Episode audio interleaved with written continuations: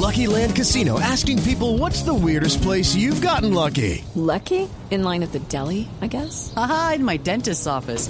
More than once, actually. Do I have to say? Yes, you do. In the car before my kids' PTA meeting. Really? Yes. Excuse me, what's the weirdest place you've gotten lucky? I never win and tell. Well, there you have it. You can get lucky anywhere playing at LuckyLandSlots.com. Play for free right now. Are you feeling lucky? No purchase necessary. Void where prohibited by law. 18 plus. Terms and conditions apply. See website for details. Manjarres es la directora de Asuntos Consulares y Migratorios de la Cancillería de Colombia. Embajadora Manjarres, buenos días. Buenos días, Sergio. Buenos días a quienes lo acompañan y a los oyentes. Muchas gracias, doctora Margarita. Quisiera preguntarle cuál es el reporte a esta hora de la situación de los colombianos heridos en el accidente en Quito. Bueno, sí, primero que todo creo que es un buen momento para expresar una vez más nuestras condolencias a los familiares que se han visto afectados por esta lamentable situación, no solamente de ciudadanos colombianos, sino también, eh, al parecer, de ciudadanos venezolanos y ecuatorianos. Cuando ocurren estas calamidades, la Cancillería activa un protocolo de asistencia de emergencia de forma inmediata y lo primero que hacemos es a través de nuestro consulado, en este caso en Quito, contactarnos con las autoridades, desplazar algún equipo de funcionarios a los lugares de los hechos o a donde determinen las autoridades. En este momento tenemos funcionarios en Quito, en Bogotá y Nueva Loja que trabajamos coordinadamente en esta emergencia junto con las autoridades ecuatorianas como el Servicio Integrado de Seguridad, Medicina Legal, la Cancillería.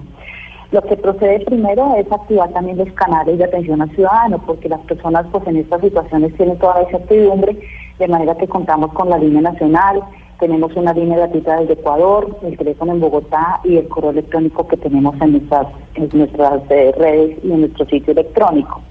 Luego de eso eh, empieza un trabajo que básicamente se concentra en la identificación. Esto es muy importante porque tenemos que determinar la nacionalidad de las personas afectadas. Hasta el momento de los 24 fallecidos, eh, podemos decir con certeza que cinco son colombianos, se han identificado plenamente, 19 aún están en ese proceso. Eh, tenemos 12 colombianos heridos, 8 mujeres, 3 hombres, hay un menor de edad. Todos se encuentran fuera de peligro, aunque hay todavía una persona de la cual no podemos decir con certeza si es colombiano y está en algún grado de gravedad mayor al de los otros. Esta es más o menos la situación de las personas. Muchos de ellos pierden sus documentos durante estos hechos. Entonces, otra parte de nuestro trabajo radica en precisamente proveerlos de documentos y una vez ya se tenga una situación definida, podemos ver el tema de la repatriación. Embajadora, ¿me repite por favor la cifra de heridos? Sí, tenemos 12 colombianos heridos, eh, 8 mujeres, 3 hombres y un menor de edad. Hay una eh, persona adicional eh, de la cual no tenemos mayor información sobre la identificación. Eh, tenemos dudas sobre su nacionalidad, de manera que no la contamos eh, dentro de estos 12 que le menciono. ¿Esas 12 personas ya fueron identificadas? Sí, completamente identificadas, estamos en contacto con las familias, hemos ya recibido las solicitudes de asistencia incluso en un grupo de los fallecidos que habitan en la comuna 10 de Cali, los familiares algunos han manifestado que se quieren desplazar, otros prefieren no hacerlo y seguir en contacto con nosotros en Colombia y otros están en camino. Por supuesto que están en todo su derecho y nosotros como autoridades pues lo que tenemos es que facilitarles estos procesos, darles todo el acompañamiento eh, porque pues usted comprende que en esta situación las personas llegan con demasiadas incertidumbres y tampoco tienen el acompañamiento que, que, que esperan. Entonces, eh, nuestro consulado allá realmente está haciendo un trabajo, nadie duerme. Embajadora, por supuesto, la situación es de emergencia y, y nadie duerme.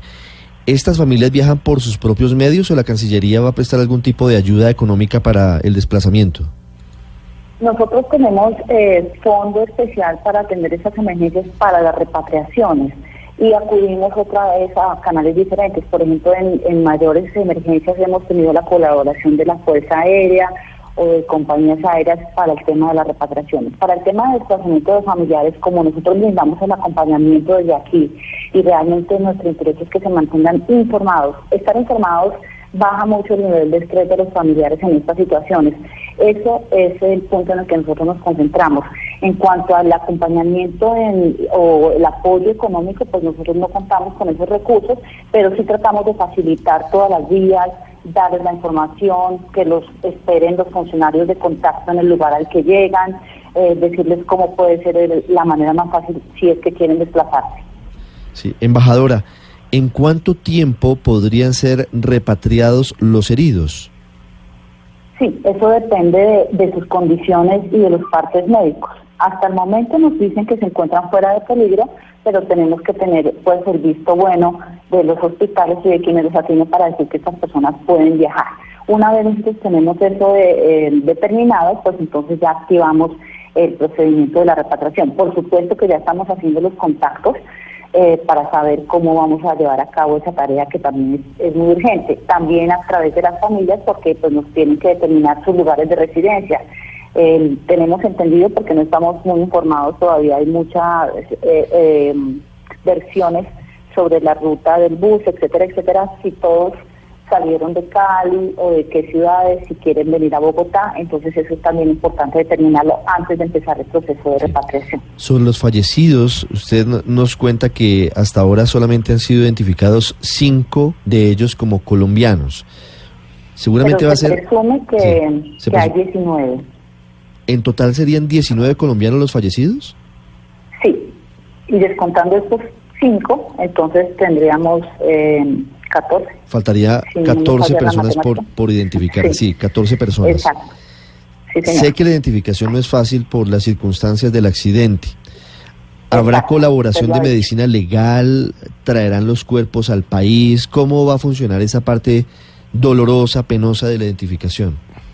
Sí, esa es una de las partes más trágicas porque realmente la incertidumbre de saber si el, si el familiar está allí o no, pues es, es algo muy doloroso. Pero por supuesto medicina legal tanto de Colombia como de Ecuador, la Registraduría Nacional del Estado Civil, nuestro consulado, la policía, eh, todos participan en este proceso, se toman la, la tarjeta de cadastridad y todo lo que técnicamente se requiere para identificar un cadáver se remite a los centros donde se hacen los análisis y posteriormente se, se procede a la identificación. Pero no es fácil. Por ejemplo, usted puede encontrar eh, situaciones en las que las huellas no son claras o hay dudas razonables, entonces hay que volver a repetir el proceso.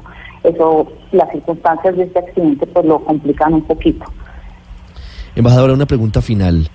Entendiendo que, que esto no es un asunto directamente de la Cancillería colombiana, pero sí estábamos haciéndonos muchas preguntas sobre lo que pasó con este accidente, sobre las posibles irregularidades en este viaje. ¿Ustedes han podido tener eh, alguna información que permita saber qué fue lo que sucedió? Sí, nosotros en eso estamos casi como ustedes. Eh, pues nosotros entendemos que hay algunas irregularidades, pero pues no podríamos afirmarlo, tampoco nos compete sobre la oferta misma, la empresa de turismo que aparentemente hizo este recorrido, incluso sobre la documentación que se presentó. Entonces eh, parece que hubo irregularidades que los determinarán pues el Ministerio de Transporte y, y- a nivel local las alcaldías. Eh, es una tristeza pues que estas cosas ocurran. De todas maneras, pues no sabemos si el bus estaba vendido, no estaba vendido, si la empresa tenía autorización para transitar por Ecuador o no, si estaba afiliado, etcétera, etcétera. Obviamente eso tiene consecuencias también a la hora de mirar los seguros que cubren este tipo de accidentes y demás. Estas son situaciones lamentables que pues nosotros allí no tenemos ninguna información adicional a la que ustedes han escuchado en los medios. Sí. 745. Embajadora Margarita Manjarres, muchas gracias. Bueno, muy amable.